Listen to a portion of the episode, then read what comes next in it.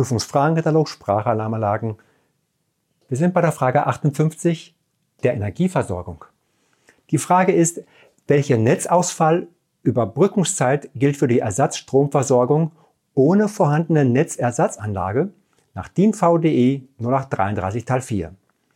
Eine Antwort ist richtig, vier mögliche Ideen gibt es. Erstens 30 Stunden, zweitens 4 Stunden, drittens 72 Stunden, viertens dieselbe Zeit wie bei der Überbrückungszeit der Brandmeldezentrale.